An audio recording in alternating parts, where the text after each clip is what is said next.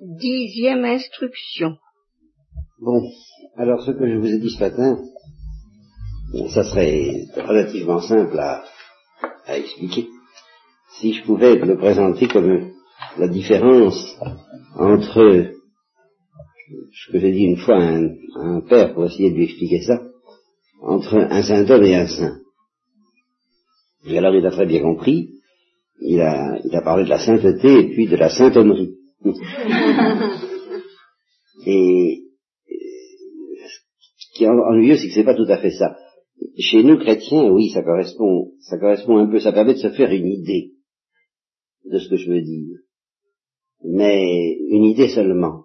Ça ne correspond pas exactement à la distinction entre un saint homme et un saint. Ce qu'on appelle un saint homme, bah, c'est quelqu'un qui est dans l'amitié de Dieu, très pieux, et même peut-être qui reçoit des grâces, plus ou moins abondantes. Mais un saint, on sait bien que c'est autre chose. Et alors, c'est vrai que nous, en terre chrétienne, un saint, ça veut dire quelqu'un qui a décollé.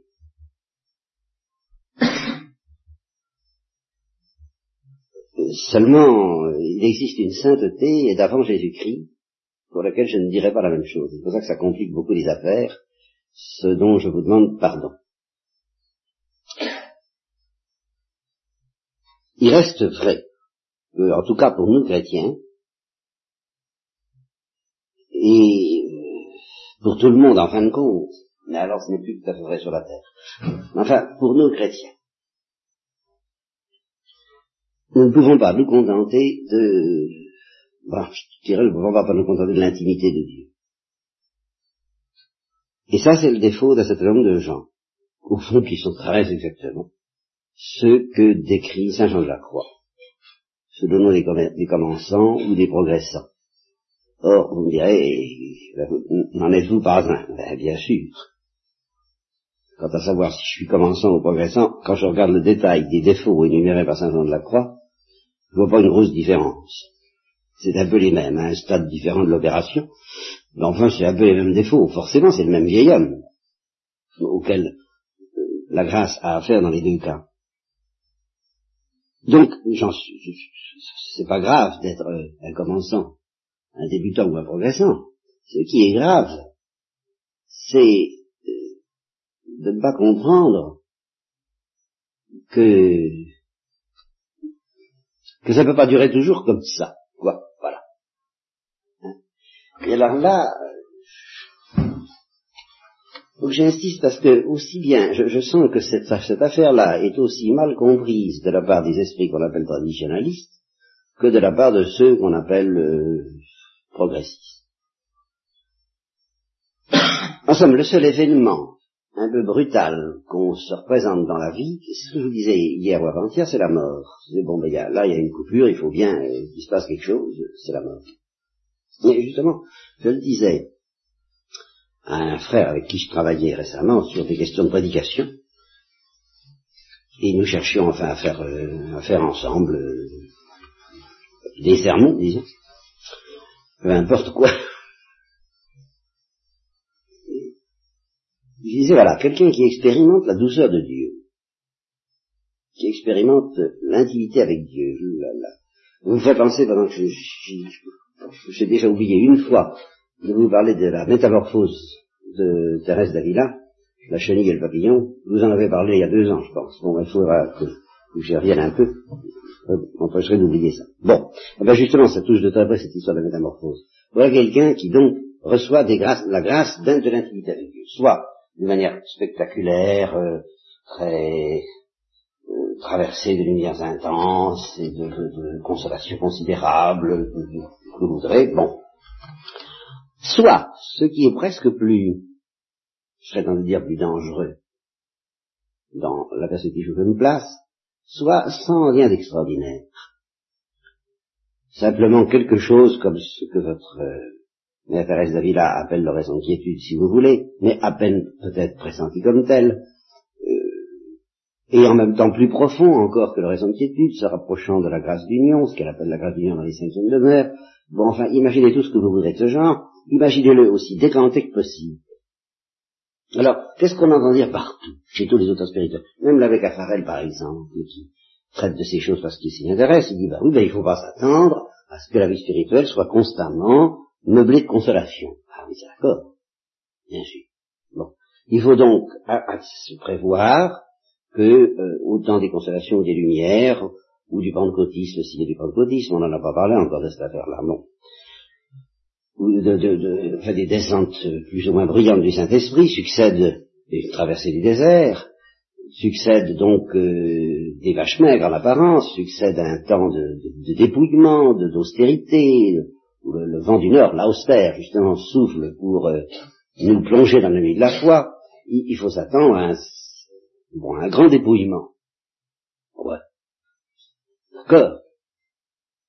Mais, une chose reste vraie, c'est que quand on sent la paix de Dieu, on se dit, au fond, la mort elle-même, si je reste dans cette paix, est quelque chose. Voyez, et c'est un petit peu le, cri des psaumes, n'est-ce pas? Le Seigneur est mon berger, je ne manque de rien. Sur les eaux, euh, je dis comment quoi euh, Comment on dit comment C'est près d'âme fraîche, voilà. Hein. Il me fera reposer, bien. Bon, alors, il y a, y a, tout un, un, chant de, l'âme qui se dit, qui expérimente tout de même la douceur de Dieu et la profondeur de la paix, qui se dit, bien, euh, avec une pareille paix, je traverserai tout. Et le comble, ben, c'est que c'est vrai. Ça que je pourrais vous faire comprendre.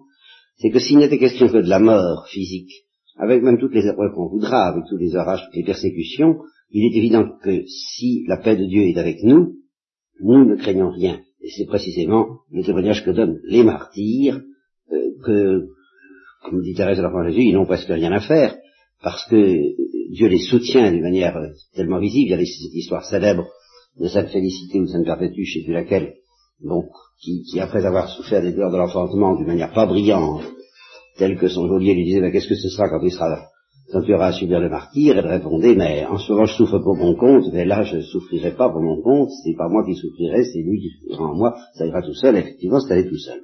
Bon. Mais ça, tout ça c'est parfaitement vrai.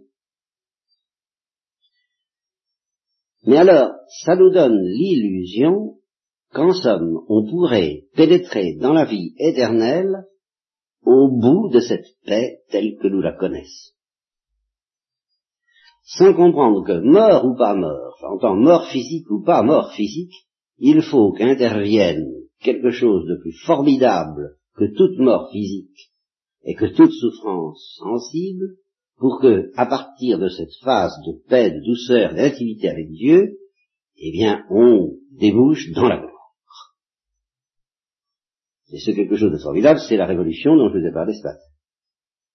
C'est plus énorme comme événement, et plus désirable sans doute, mais plus redoutable aussi, c'est plus fantastique aussi que la mort physique, effectivement, et que toutes les, toutes les, toutes les persécutions qui viendraient du dehors, et pour lesquelles Dieu n'est pas embarrassé de nous donner son secours, ben ça c'est évident. Mais là, il s'agit de changer de régime. Et Dieu ne peut pas nous en dispenser. Et là, le secours de Dieu ne peut pas adoucir les choses parce que c'est précisément le secours de Dieu qui crée la difficulté. À savoir que le secours de Dieu devient en quelque sorte excessif. Vous voyez, ce qui est, dur dans les purifications passives, au-delà des, à travers les événements où, où intervient le péché, le démon et tout ce que vous voudrez, mais au-delà de tout ça, ce qui est dur dans les glorifications passives, ce n'est pas l'absence de Dieu, finalement c'est la présence. Mais c'est une présence, comme dit Saint constamment, à laquelle on n'est pas habitué. C'est une présence qui change de mode et qui, et c'est absolument nécessaire qu'elle change de mode je pourrais encore prendre des images. Vous voyez, c'est la connaissance qu'on a de la montagne quand on la voit de loin ou quand on la voit de près. quand on la voit de près, eh elle n'a plus la beauté qu'elle avait quand on la voyait de loin. parce que quand on la voyait de loin, on, la voit à la surface. Quand on, quand on la voit de près, c'est autre chose. Et pour être plus précis, c'est la différence entre la connaissance Oh, attendez, je peux vous raconter cette histoire, elle est amusante, mais elle est quand même assez saisissante. Elle vous donnera peut-être une idée lointaine de ce que je veux dire. J'ai un ami qui est à la fois considérablement aux prises avec Dieu, justement. Euh, ça fait partie de ces contemplatifs, pères de famille, que je voudrais que toutes les religieuses soient aussi contemplatifs du genre de, celui de la porte, n'est-ce pas? Celui de la porte qui saute dans notre sens. Je vous avais dit que c'était quelqu'un qui était dans, dans les pétroles. Bon, ben lui, il est dans les aciers. ça change pas grand-chose. Et il est très tourmenté par Dieu. Incroyablement tourmenté par Dieu, d'une manière qui peut paraître même euh, maladive à certains égards, mais à travers cet aspect maladif, il y a quelque chose qui, qui se passe. Et bon, ça n'empêche pas d'être un père de famille, de gagner sa vie, enfin... Euh, Remarquez que c'est tangent, hein, c'est difficile d'être secoué par Dieu comme un prunier et puis de, de gagner la vie d'un père de famille, le plus grand aventurier du XXe siècle, disait Peggy. C'est pas, c'est pas... Bon. Alors, il était donc très pris par Dieu, et alors pour lui, Dieu, c'était la montagne. L'image favorite, lui, c'était surtout, parce que ça a bougé depuis un peu encore, enfin c'était la montagne, c'était pas la mer. Alors justement, euh, chez lui, il y avait une espèce de, refus de la mer, c'est curieux. Je dirais presque dans tous les sens du mot, de, l'océan, en tout cas, une espèce de, Mais la montagne, alors là, oui, la montagne, ça l'attirait d'une manière extraordinaire. Et alors nous faisions, des, promenades ensemble de temps en temps. Alors comme moi je suis un homme euh, pressé, je, je ne suis pas un touriste ni un excursionniste. je, j'ai mon rythme à moi qui est absolument insupportable aux autres d'ailleurs. Alors on ne s'arrêtait jamais suffisamment à son goût pour euh, euh, j'ai mis beaucoup de mal à comprendre ce qu'il voulait, parce que quelquefois, moi, j'étais prêt à, aller regarder la montagne, mais il ne la voyait jamais d'assez près. Et naturellement, et puis c'était pas n'importe quelle montagne, c'était les glaciers, hein, les glaciers, les neiges éternelles. Là, il sentait l'infini. Bon, là, il sentait Dieu. Et alors, euh, comme justement, c'est pas un alpiniste, c'est pas un skieur, c'est pas un sportif, c'est pas quelqu'un qui, non, il voyait ça dans son imagination plus que dans la réalité, et alors il aurait voulu s'enfoncer dans la montagne. Voilà. c'est pour en arriver à ça. Il, voyait la montagne de loin, ben au fond, ça, ça l'attirait. Seulement, ça l'attirait pas seulement pour euh, y aller voir comme ça, mais il aurait voulu s'enfoncer dedans. Et alors, je, je, je démêlais assez mal cette affaire-là, et, comme prêtre au point de vue spirituel et comme compagnon au point de vue touristique, je, ne voyais pas très bien ce qu'il voulait.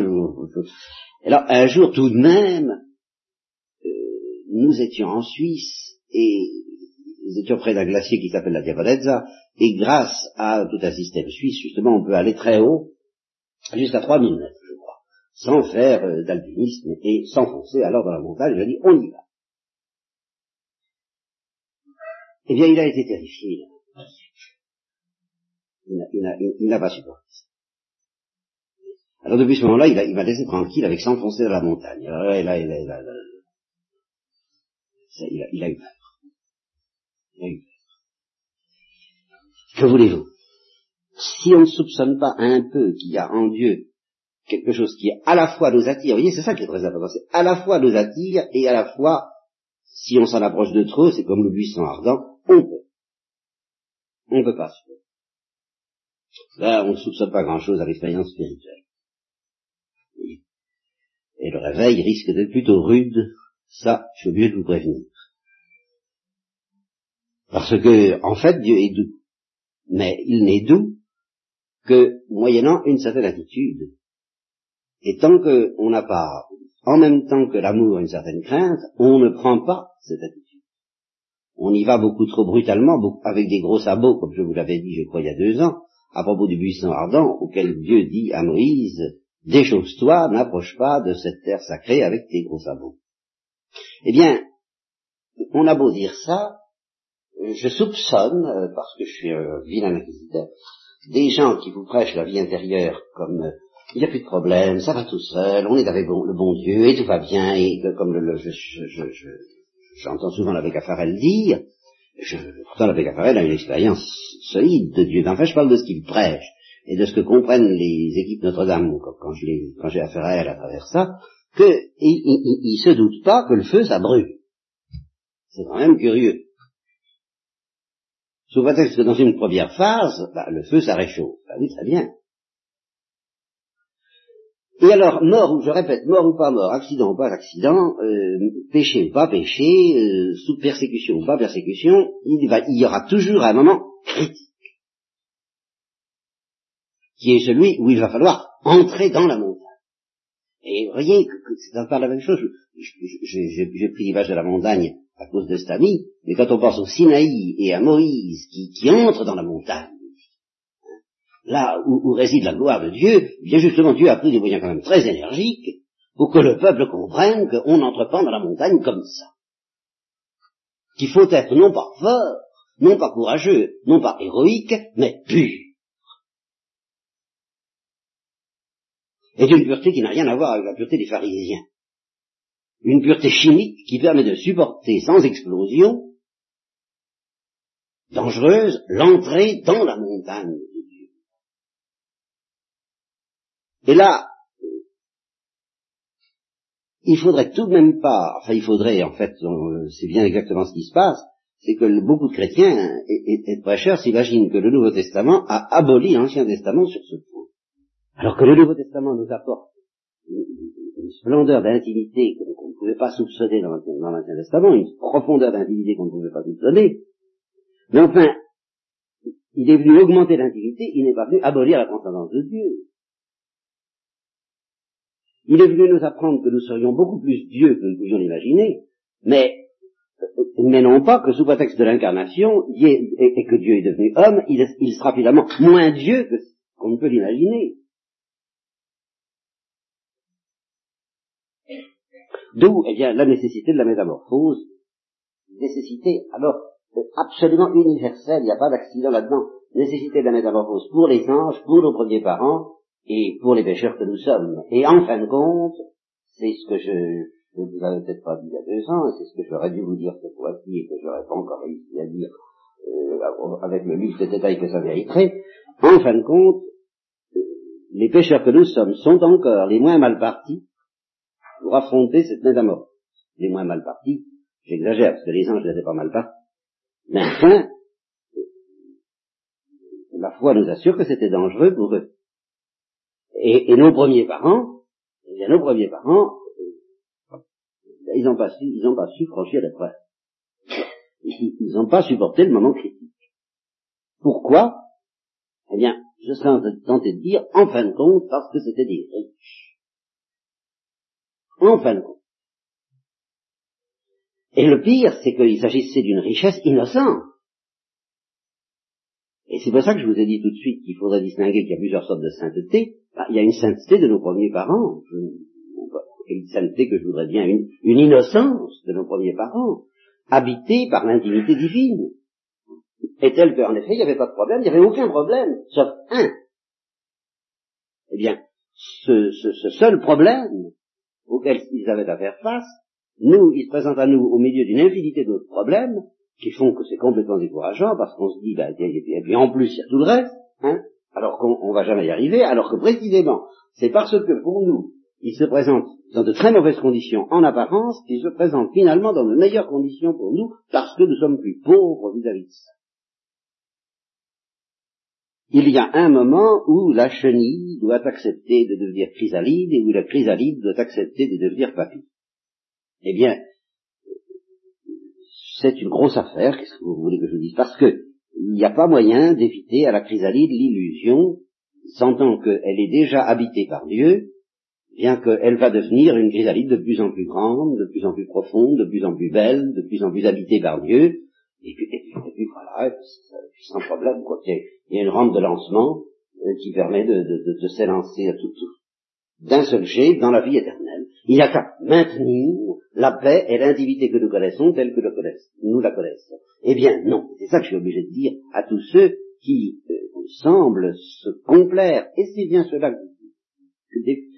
dont se défie Saint Jean de la Croix, de dire presque ceux qui se complaisent dans la vie intérieure plus qu'en Dieu même? Ou, même des gens qui ont tout le temps la bouche l'intimité avec Dieu, l'intimité avec Dieu, l'intimité avec Dieu. Vous l'intimité avec Dieu, c'est très bien, mais elle va sauter votre intimité avec Dieu. Et l'intimité avec Dieu, c'est pas Dieu. Justement, c'est Dieu reçu avec une équation personnelle, et cette équation personnelle, il faut qu'elle saute. Alors, dans une première phase, Dieu s'accommode à votre équation personnelle, c'est ce que j'ai appelé l'équilibre de la nature. Il accepte que la charité subisse cette espèce d'exil que constitue pour la charité le fait de couronner des sentiments naturels. C'est pas le génie profond de la charité, ça. Le génie profond de la charité, c'est de s'élancer dans le cœur de Dieu pour y trouver un autre équilibre. Eh bien, ça, ça ne va pas sans métamorphose, sans le passage par ce que j'appelle l'instant zéro. L'instant zéro, c'est l'instant où la chrysalide n'est plus chrysalide et n'est pas encore papillon.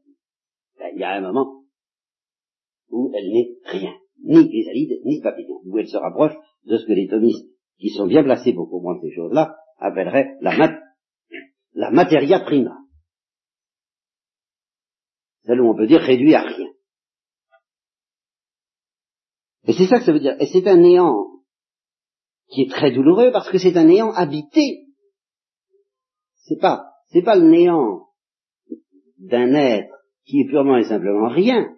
C'est un néant d'un être qui va devenir papillon, qui est déjà habité par la force du papillon et qui constate bien qu'il ne l'est pas et qui voudrait bien rester chrysalide et qui voudrait bien devenir papillon, qui n'est ni l'un ni l'autre. C'est pour ça que je dis que c'est la présence de Dieu qui est le plus douloureux dans cette affaire, et comme je le disais avec le frère avec lequel je, je, je, je réfléchissais sur, sur, des questions de sermon. Bon, eh bien, euh, le plus douloureux dans certains cas et dans certains états, c'est finalement l'espérance.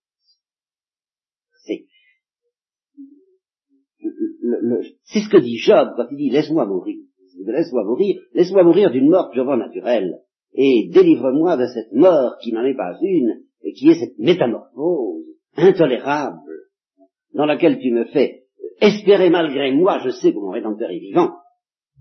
Et c'est précisément là ma principale souffrance, c'est que au milieu de cette espèce d'agonie que je subis, je sais, je sens que autre chose se prépare, et, et, et, et, cette autre chose, je, je, je, justement, je meurs de, de, ne pas mourir, comme Thérèse Avila, je, je crève de le sentir, et, et de ne pas la voir. Alors, j'aimerais mieux tant qu'à faire ne pas la voir.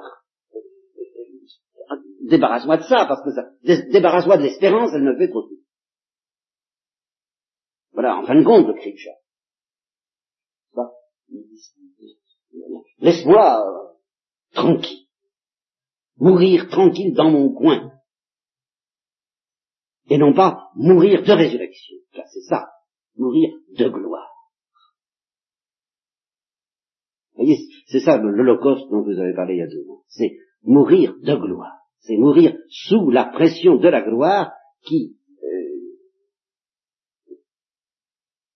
ne permet plus à la chrysalide de mener une vie de chrysalide, qui par conséquent fait mourir la vie de la chrysalide, mais c'est pas n'importe quelle mort, c'est une mort sous la pression d'une vie qui n'est pas encore épanouie. C'est l'histoire des ailes de géant qui empêchent l'albatros de marcher. Ben, il y a un moment où il peut ni voler ni marcher de rien. Rien. Mais c'est pas un rien statique qui se définit par rien, c'est un rien qui se définit, comme diraient les matérialistes, par une contradiction dialectique. C'est euh, oh, euh, avoir des ailes et ne pas en avoir, à la fois. Bon.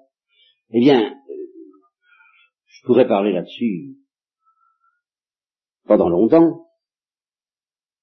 Il y a une chose qui est sûre,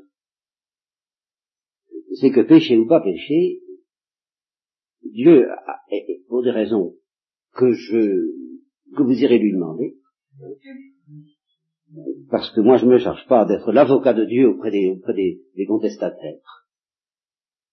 Ça, c'est une tâche qu'on demande souvent aux prêtres. Euh, on dit, mais enfin, pourquoi Dieu fait-il ceci, pourquoi Dieu fait cela? Moi, je ne suis pas l'avocat de Dieu, auprès de votre, auprès de votre excellence, n'est-ce pas Qui va juger euh, euh, Dieu à son, auprès de votre tribunal. Vous faites comparaître Dieu devant votre, tribunal et vous demandez à moi, prêtre, d'être l'avocat de Dieu, l'avocat de la défense. Hein. Pas du tout, je suis absolument incapable. Je reconnais que Dieu joue à un jeu, comme on dit, que je ne comprends pas le plus souvent. Il permet la souffrance, il permet le péché, il permet la perte éternelle de certains, il invente la croix, enfin, je, suis complètement dépassé, moi. Et vous me demandez de vous justifier ça, mais je ne suis pas l'avocat de Dieu. C'est Dieu qui est mon avocat, c'est très différent. Et le mot aussi, d'ailleurs. Alors donc, il se trouve que trouve moyen à cette idée évidemment extraordinaire, devant quelque chose, un événement aussi redoutable que celui que je viens d'évoquer, aussi formidable, de dire à la créature, euh, avant de la faire passer à la casserole, car c'est exactement ça qu'il s'agit, n'est-ce pas, euh, veux-tu? Alors là, vous comprenez, c'est certain que ça pose un problème. Et c'est là où on se comprend que la liberté est quelque chose de redoutable, mais c'est bien ça. La liberté est d'autant plus redoutable qu'elle doit nous servir à consentir à quelque chose d'aussi fantastique, d'aussi fou, d'aussi impensable et d'aussi imbuvable en fin de compte que l'Holocauste euh, et que la mort de gloire. Car il s'agit de mourir de gloire. Et nous n'entrerons pas au ciel, alors la personne, ça c'est universel, sans mourir de gloire. Crois qu'on peut dire que c'est universel. Je, je pèse mes mots, je, oui, oui, en fin de compte, il faut que la gloire nous envahisse, il faut que la gloire nous consume, il faut que la gloire nous consomme, il faut que la gloire nous dévore, donc il faut que la gloire nous fasse mourir et ressusciter à la fois. C'est le sens mystique de toute la euh, liturgie pascale, liturgie de l'agneau. C'est le sens profond. Et Dieu nous demande la permission. Eh bien, devant ce fait que Dieu nous demande la permission, il n'y a qu'une seule réponse possible de notre part, et qui est très simple. Alors la c'est surtout ne me demandez pas la permission. Oui, mais, ça c'est très important, parce que c'est là le fond. Si nous avons le malheur d'accueillir la liberté comme une richesse, consistant à dire ah bon bah ça va, je vais décider à mon gré euh, quand j'aurai, je vous disais quand j'aurai vendu mes, mes bœufs et marié ma fille, euh, enfin quand ça me plaira, eh bien infailliblement, nous, nous dirons non ou nous dirons pas oui comme lui. Nous n'avons qu'un espoir de bien user de notre liberté, c'est de nous mettre à plat ventre, de dire comme Saint Michel, qui est comme Dieu. Mon Dieu, non, choisissez pour moi. Choisissez pour moi. ça me paraît plus sage. Moi, je ne suis pas capable de choisir ça. Ça, je ne peux pas choisir. Et je vous expliquerai, je pensais d'ailleurs vous expliquer ce soir même, et puis c'est probablement pas ce qui va avoir lieu une fois de plus, que justement ce passage, je, vous ai dit ce matin, il faut que le cœur entre dans la gloire avant l'intelligence. C'est justement pour ça que c'est la volonté qui est interrogée et à, laquelle Dieu dit veux-tu? Mais pour que la volonté, pour charité bascule dans, la gloire, il faut une touche je, souffre de vous dire ces choses-là parce qu'il faudrait que parallèlement à la retraite, et, alors il faudrait que nous ayons des, mois devant nous, n'est-ce pas, il y ait un véritable cours de théologie offert à celles qui auraient envie de faire de la théologie pour qu'on puisse regarder ça de manière technique de très près, parce que là, c'est sommaire, c'est embrouillé, ça, ça va pas. Et, en même temps, je ne peux pas ne pas toucher à ces choses. Oui, quelqu'un qui est habité par Dieu, qui connaît l'intimité divine, en vertu de cette charité, désire l'Holocauste. Il désire la gloire. Il désire la patrie, il désire le ciel, il désire s'envoler, et à chaque fois que Dieu lui parlera de ces choses-là, il dira, oh oui, oui, oui, oui, oui, oui, oui. Vous comprenez? Ça, c'est bon. Mais premièrement, il ne peut pas le faire de lui-même. La charité, dont c'est le génie profond, la charité théologale, dont c'est le génie profond, à savoir s'envoler vers Dieu, ne peut pas le faire sans ce que j'appellerais, et ça c'est fondamental, c'est une notion clé, une touche divine. Il faut que Dieu vienne, vienne chercher notre cœur, qu'il le touche en vertu de ce qu'on appelle une motion du Saint-Esprit, reçue dans l'être euh, habité par la grâce en vertu des dons du Saint-Esprit, et que sous cette motion, alors l'intéressé pour produise un acte de charité original ce que j'appellerais, si vous voulez, un acte de charité glorieux qui anticipe sur la vision face à face et qui fait qu'à partir de ce moment-là, l'intéressé se met à désirer la vision face à face d'une manière efficace. Autrement dit, quand quelqu'un a été touché par Dieu de cette façon, dans l'obscurité de la foi, que son cœur a basculé de l'autre côté, Autrement dit, qu'il a, franchi la grande épreuve, car c'est ça la grande épreuve. La grande épreuve, ça se situe avant la vision face à face. Quand la vision face à face arrive, l'épreuve est terminée. C'est que l'intéressé a basculé, son cœur a basculé de l'autre côté, son cœur peut dire, pareil pour le décollage, vous pouvez, le, rideau peut se lever, je, je, je, me suis enfoncé dans l'équilibre affectif du ciel avant même la lumière, avant même que la lumière soit venue, par conséquent, euh, nous pouvons, Seigneur, nous pouvons nous voir, quoi, le Christ il est temps de nous voir, ça. Ça, y est, c'est parti. Et alors, à ce moment-là, justement, la charité qui a basculé à cette espèce de force de Catherine de Sienne ou de Thérèse d'Avila, elle est capable de dire je veux. Et ce je veux venant du Saint-Esprit, Dieu n'y résiste pas. Autrement dit, une charité qui a basculé, quand, le sujet de, la charité a basculé du côté du ciel, eh bien, il peut, et c'était la grande induction de Thérèse de l'Enfant Jésus, il peut mourir d'amour. Voilà. Et alors là, ce n'est plus une épreuve, ça n'est plus un problème. Il peut mourir d'amour parce qu'il est déjà mort. Il est mort spirituellement. Il a franchi la passe. Il a franchi la barre, comme on dit en termes de marin. Il est de l'autre côté. Alors, il est capable de connaître le mystère de l'Assomption, qui doit le fasciner. Et alors ça, effectivement, avant d'avoir mis toutes ces choses au point, elles sont très mal mises au point, comme vous voyez, puisque je continue à bafouiller, mais tout de même, j'ai eu le temps d'y réfléchir. Mais la première, euh, la, retraite que j'ai prêchée aussitôt après la vôtre, il y a deux ans, c'est l'Assomption qui a tout déclenché. C'est une réflexion sur l'Assomption. Suis dit, mais voilà, l'exemple d'une mort qui ne doit rien au péché, qui ne doit rien à la croix, et qui doit tout à la gloire. Une mort de gloire ou une mort d'amour, c'est la même chose. Mais quelqu'un ne peut mourir de gloire et mourir d'amour qu'à condition d'avoir connu avant cette mort spirituelle qui consiste à basculer de l'autre côté. Cet instant zéro. Qui est l'instant du fiat, pour la Sainte Vierge, qui est l'instant du qui comme Dieu pour Saint Michel, qui est l'instant où Adam et Ève auraient dû dire je ne mangerai pas du feu, j'obéirai jusqu'au bout. À ce moment-là, leur cœur aurait basculé de l'autre côté. Il aurait basculé dans la gloire ils auraient été, tout en étant encore dans l'obscurité de la foi, ils auraient été affectivement déjà prêts à voir Dieu et ils seraient morts de ce désir. Autrement je reprends, je récapitule et je, recommence, pas? Il est, finalement, ça, ça revient. Je peux dire les choses de manière beaucoup plus, plus simple, mais il fallait quand même que je commence par, vous dire ces choses parce que ça aurait été trop simple. Dangereusement simple. Vous voyez. Voilà quelqu'un qui est habité par la vertu, ce qu'on appelle la vertu des, euh, par la grâce sanctifiante. La grâce des vertus et des dons. Il est habité par la Sainte Trinité, il a la foi, l'espérance et la charité. Bien. Dans cette, à cause de la foi, à cause de la foi, la charité se soumet à un régime qui n'est pas le à un équilibre affectif qui n'est pas le Elle repose sur fond d'amour naturel. Vous bien ce que je dis. elle couronne et elle dépasse cet amour naturel, mais elle est obligée, elle ne peut fonctionner que coller à cet amour naturel, elle ne peut pas décoller et euh, servir de, base à toute la vie affective. C'est le contraire.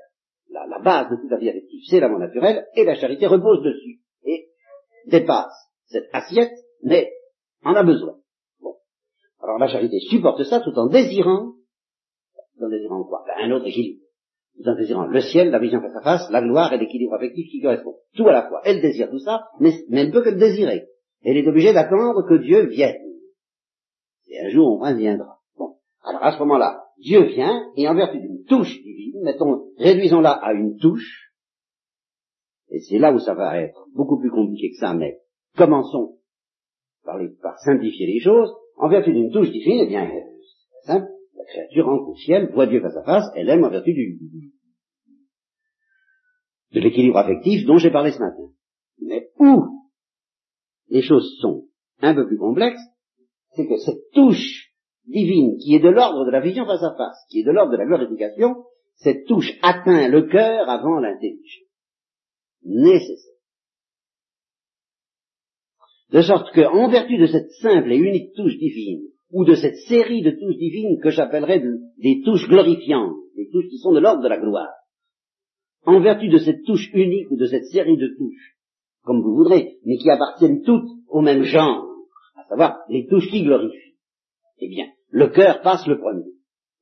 L'intelligence dit au cœur, passe le premier. Le cœur passe le premier du côté du ciel. Mais comme justement c'est en vertu, le cœur passe du côté de la gloire en vertu d'une motion et d'une touche qui est déjà de l'ordre de la gloire, à partir du moment où le cœur, où, ce processus est enclenché, le cœur est établi, la charité est établie dans un dynamisme tel que ça va se terminer par la vision face à face. Voilà ce que je veux dire. Au fond, ça revient à dire que la vision face à face est enclenchée, c'est commencé, c'est parti. Le, processus glorificateur est déjà, est déjà en, action, en œuvre. Eh bien, quand une créature est dans cet état, et c'est ce qui serait arrivé à nos premiers parents s'ils avaient dit oui, ou plutôt s'ils n'avaient pas dit non, enfin s'ils n'avaient pas désobéi, pas Eh bien, il serait passé dans un état où, tout en étant encore dans l'obscurité de la foi, le, processus glorificateur étant déjà à l'œuvre, il, serait mort de désir. Il serait mort d'amour. Il serait mort du fait que leur cœur est déjà dans la gloire, l'intelligence n'y étant pas, et le corps ne pouvant pas résister tel qu'il était bâti, c'est-à-dire comme le vôtre et le mien, il, est pas, il peut pas, il peut pas marcher, ça peut pas faire l'affaire. Il n'est pas compatible avec la vision face à face, notre corps. Il faut ou qu'il disparaisse ou qu'il change. Eh bien, sous l'effet du désir, la vision aurait envahi l'intelligence et la gloire aurait envahi le corps ou expulsé l'âme du corps. Comme vous voudrez. Et vous savez que pour la Sainte Vierge, justement, on a le choix. Ou bien de penser que la gloire a emporté son âme et l'a séparée de son corps, et alors à ce moment-là, elle est morte pour ressusciter aussitôt à vous à peu près. Ou bien, euh, la gloire a emporté l'âme et le corps d'un coup, comme ça, euh, mais euh, de toute façon, c'est de gloire qu'elle est morte. Et justement, étant donné l'énormité, la, fantastique de, ce phénomène de l'irruption de la gloire, c'est tellement énorme que le fait que le corps suive ou ne suive pas apparaît comme tout à fait secondaire. Suis si tu peux, moi je m'en vais. Hein, voilà. Et, alors, c'est ça, c'est tellement énorme que mourir ou pas mourir, au sens humain du mot, euh, petite chose. Je, je, je, suis mort dans le sens que la gloire m'entre dedans, c'est tout de même une autre affaire. Voilà. Eh bien, c'est face à cela que nous ne pouvons dire oui que la condition bon, de nous réfugier. Alors ça, je vous l'ai dit. Vous êtes deux ans. Je vous ai parlé de l'instinct du refuge. Vous avez quand même un peu. Bon, alors c'est là que joue la liberté à plein. Nous acceptons la petitesse des êtres qui se réfugient. Et alors nous pouvons supporter la balance de la gloire. Et nous pouvons basculer, euh, ça se fera sans trop de complications, ça, ça, ça ira tout simplement. Ou bien nous relevons la tête, si peu que ce soit, et alors nous ne supporterons pas la, la, Nous ne la supportons. Ou nous la supportons très très mal, elle sera la purgatoire, ou nous la supportons pas du tout. Donc, euh, si nous voulons que ça se passe gentiment, ça se passe bien, ça passe en douceur, ça passe dans l'huile, comme on dit aujourd'hui, mais justement l'huile du Saint-Esprit, l'onction, hein, ça glisse mouvement, eh bien évidemment nous avons intérêt à nous réfugier, c'est là que porte l'épreuve, et c'est de là, de ce simple refus d'être assez petit, assez pauvre et assez euh, fermant les yeux, car il faut, fermer les yeux, justement, il importe que le cœur entre avant l'intelligence. Donc il faut fermer les yeux de toutes les forces, parce qu'on ne pourrait pas supporter d'entrer dans la gloire en les yeux ouverts. On ne peut pas entrer dans la gloire les yeux ouverts. Ça, c'est le sens ultime de tout ce que dit Saint Jean de la Croix sur la nuit. Là. On en peut entrer dans la gloire que les yeux fermés, et volontairement fermés. On se précipiter, et, c'est justement ce que comprennent les âmes du purgatoire qui sont pas prêtes, elles sont mises en présence de la lumière éternelle, et elles se précipitent dans la nuit. Une nuit qui va être douloureuse, mais parce qu'on ne peut entrer dans la gloire que les yeux fermés et à plat ventre tout petit, réfugié, et, voilà. Alors c'est là-dessus que porte la liberté, et c'est là-dessus aussi que Dieu, en vertu d'une folie, encore une fois, incompréhensible à l'égard de laquelle je ne serai pas son avocat, euh, Dieu a permis le. Alors je n'analyserai certainement pas avec vous le péché. Demain, mais nous essaierons de comprendre, alors, euh, de comprendre ce que Dieu nous dit de ses réactions à lui en face du péché, qui s'appelle à la fois la colère et la misère. Alors ça, ça, ça, ça, nous orientera un peu de, trop loin encore, je vous en demande pardon, vers le mystère de la croix et de la rédemption.